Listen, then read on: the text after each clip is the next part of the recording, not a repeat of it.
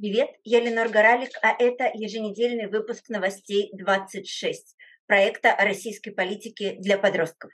Давайте попробуем говорить о том, что произошло за последнюю неделю.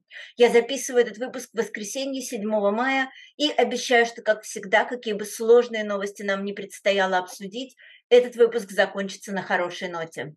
Поехали. Новость первая про обстрел российскими войсками украинского города Херсона.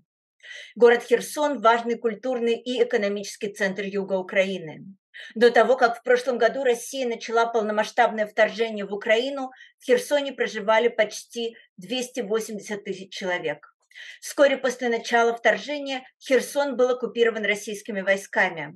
Условия жизни в городе при оккупации были очень тяжелыми. Не хватало еды, лекарств, медицинской помощи.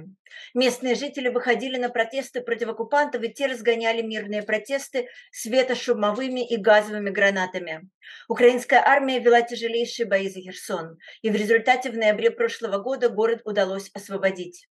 Перед тем, как уйти из Херсона, россияне намеренно, намеренно разрушили в городе основную инфраструктуру, то есть постарались оставить жителей без воды, света и тепла. И вот с тех пор Россия теперь уже на расстоянии постоянно обстреливает Херсон.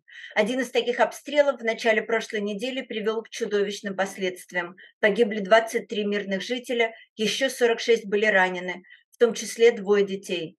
Железнодорожный вокзал и переезд, дом, строительный магазин, продуктовый супермаркет, автозаправка. Знаете, что объединяет все эти места? Кровавый след, который оставляет Россия своими снарядами, убивая мирных людей, заявил президент Украины Владимир Зеленский. Власти Украины начали расследование этих убийств по статье о нарушении законов и обычаев войны. Мы хотим верить, что рано или поздно виновные в этом преступлении пристанут перед судом. Движемся дальше. Новость вторая про атаку дронов на Кремль. В ночь со вторника на среду два дрона атаковали Кремль, место, где, по идее, работает президент России Владимир Путин. Оба дрона взорвались прямо над одним из кремлевских зданий, именно над тем, где находится кабинет Путина, и повредили его купол. Российские власти утверждают, что это, конечно, был теракт, который организовала Украина и попытка покушения на Путина. А власти Украины заявляют, что никакого отношения к происшедшему не имеют. Существует много версий про то, откуда взялись дроны и как им удалось добраться до Кремля. Одна из версий, что атаку дронов организовала сама Россия, чтобы иметь право якобы ответить на нее новыми преступлениями, да еще и требовать при этом международной поддержки. Другая версия, что атаку все-таки организовала Украина, чтобы показать Путину, что он не может чувствовать себя в безопасности. Сейчас даже мудрые эксперты, кажется, не имеют общего мнения по этому вопросу. Я обещаю, что мы будем следить за этой историей и рассказывать о ней вам. Движемся дальше. Новость третья про арест Евгения Беркович и Светланы Петричук. Есть такой спектакль, он называется «Финист. Ясный сокол». Пьесу, по которой он поставлен, написала Светлана Петричук, а поставила спектакль режиссерка Евгения Беркович. Мне кажется, спектакль рассказывает о том, что иногда люди могут так сильно хотеть любви, что им становится неважно, где ее искать. В этом спектакле показаны женщины, которым так одиноко, что они готовы связать свои жизни по интернету с едва знакомыми им мужчинами из террористической организации. Мне представляется, что это очень хороший спектакль по очень хорошей пьесе. А еще Евгения Беркович пишет и публикует антивоенные стихи и прямо говорит в соцсетях о том, что она против войны.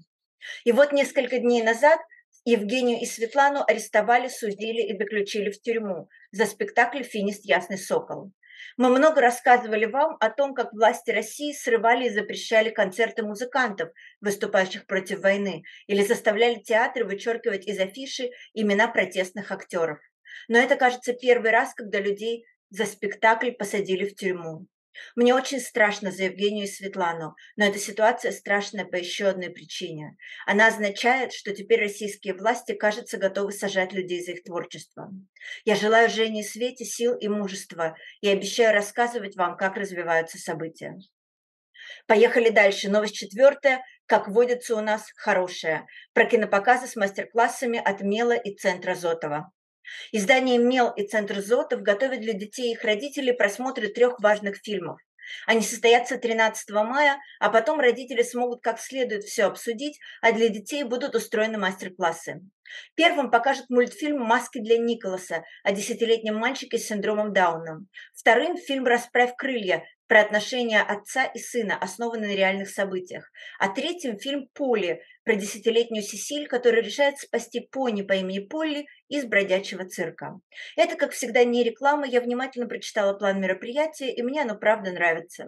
Все подробности и запись есть на сайте Мела, и я даже немножко завидую тем, кому 13 числа предстоит рисовать монстриков, спасать животных и придумывать дом своей мечты.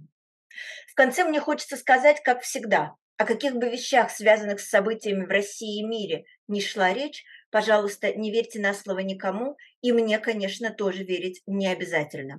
Читайте, проверяйте, думайте, спорьте, обсуждайте все. Мне можно писать по адресу news26.2022 собачка gmail.com, и мы встретимся в следующий понедельник. Спасибо, что вы были со мной. Надежда есть всегда, и лучшие времена обязательно настанут.